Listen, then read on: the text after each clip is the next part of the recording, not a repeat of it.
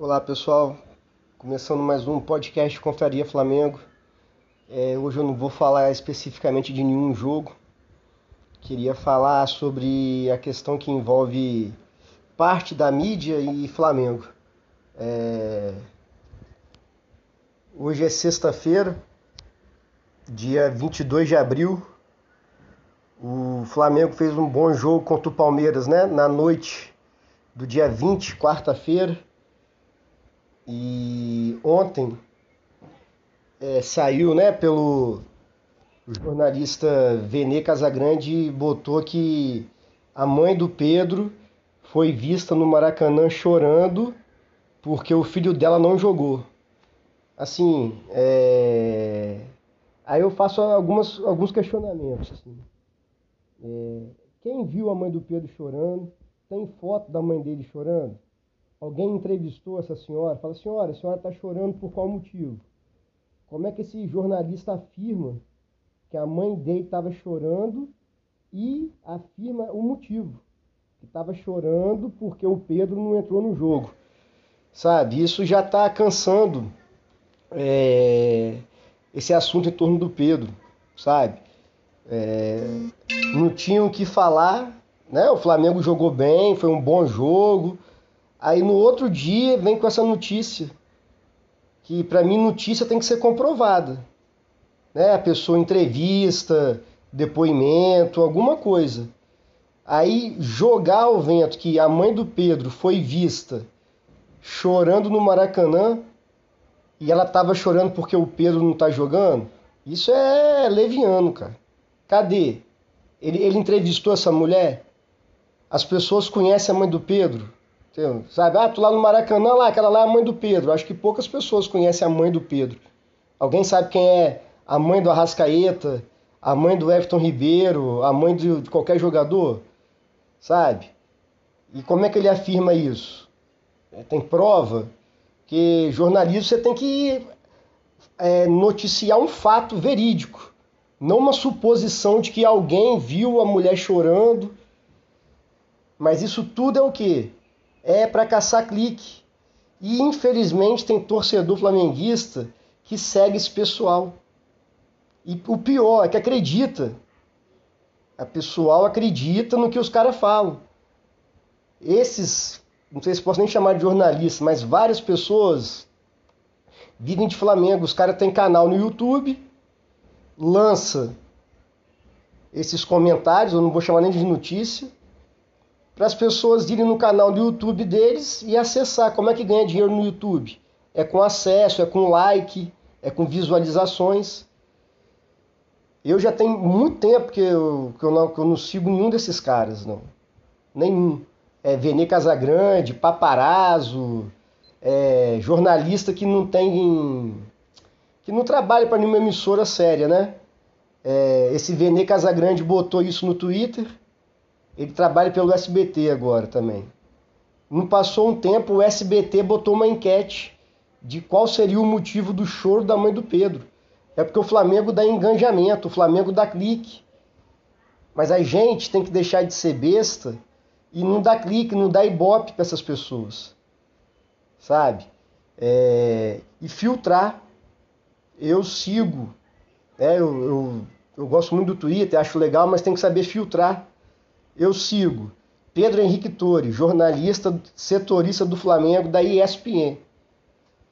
Então, é uma pessoa séria. Tudo que ele bota é notícia, é um fato que aconteceu e ele investigou, ele tem informação.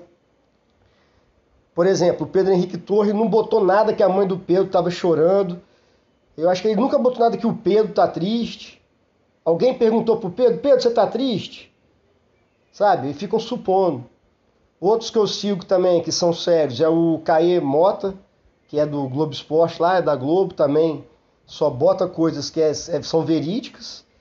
E o Eric Faria também.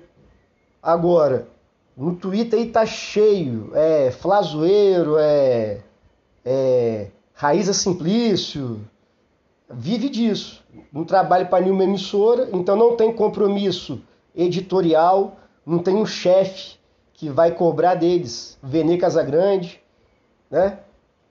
Então os caras pegam, precisam de engajamento nos seus canais, nas, seus, nas suas contas de Twitter, seja lá o que for, e bota isso, cara. É muito simples. Qualquer um chega lá e bota. A mãe do Pedro foi vista chorando. O motivo era que o, o Pedro está com pouca minutagem. Agora inventaram essa palavra, que para mim é a segunda mais escrota do futebol. A primeira é volância.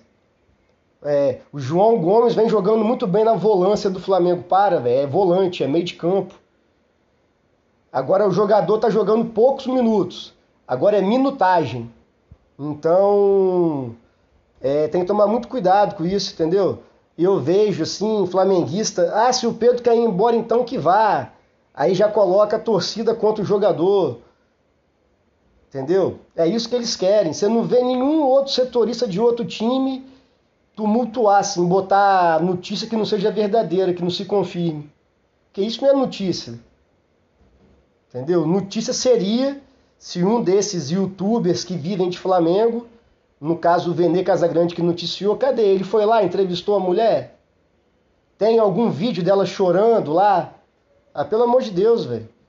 Eu acho difícil uma mãe tá chorando porque o filho tá jogando no Flamengo, recebendo um salário em dia alto, que o Pedro merece salário alto, tudo bem, isso é contrato firmado.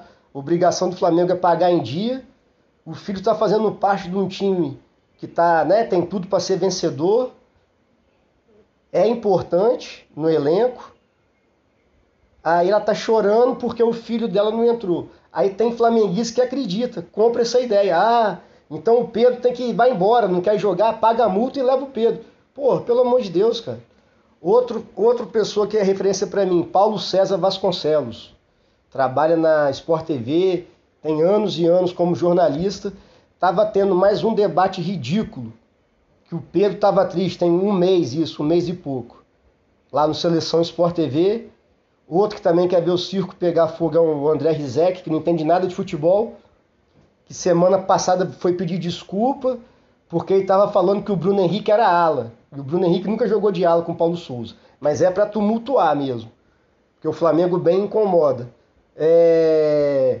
Tava lá, tava um monte de jornalista, comentarista esportivo, debatendo se o Pedro estava triste. Aí o Paulo César Vasconcelos, na sua sabedoria, sutilmente deu um esporro em todo mundo. Falou: Eu não vou comentar sobre suposição. Eu não vou comentar sobre que o rapaz está triste ou não.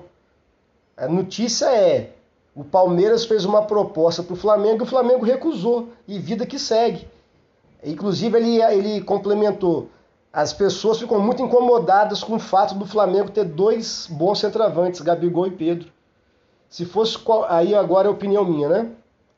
Se fosse qualquer outro time, esses mesmos jornalistas iam estar tá batendo palma. Se o Gabigol e o Pedro jogam no Corinthians, nossa senhora, fantástico. Olha o elenco que o Palmeiras, que o Corinthians montou, que consegue ter o Pedro na reserva do Gabigol mas como é o Flamengo, incomoda, né? É, então, o que eu queria falar hoje era isso. Vamos ficar atentos, vamos filtrar a informação, cara. Fake news está em tudo quanto é lugar, aí, em todas as áreas da sociedade política, agora no esporte, na ciência.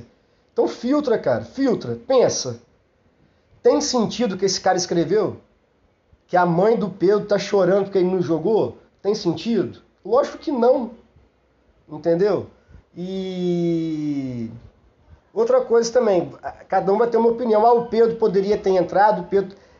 É, na ESPN, por exemplo, tava o Zupac e o Kifuri. Eles não discutiram, assim, por exemplo, a mim, vamos supor que um deles lá fala assim: ah, eu acho que o Pedro deveria ter entrado para incomodar a defesa do Palmeiras, já que ele é um jogador bom de jogo aéreo, o Flamengo poderia ter usado essa alternativa. Ou não. Não, eu acho que o Pedro não deveria ter entrado por isso, por isso, por isso. Argumentos táticos. Mas a ESPN tava. Pedro foi esquecido por Paulo Souza, virou programa de polêmica, de fofoca, fofoca do futebol. É, Pedro tá triste, Pedro deve sair do Flamengo. É, por que, que o Flamengo recusou a proposta do Palmeiras se o Pedro não joga? Sabe? Em nenhum momento discutiu-se por que, que o Pedro poderia ter jogado ou não. no aspecto tático do jogo. Eles ficam só removendo, é, remoendo essa história do Pedro. É impressionante. É, eu acompanho alguns comentaristas portugueses no Twitter, cara, eles dão show. Tem o Rui Malheiros, bicho, o cara é, é muito acima da média dos comentaristas brasileiros, sabe?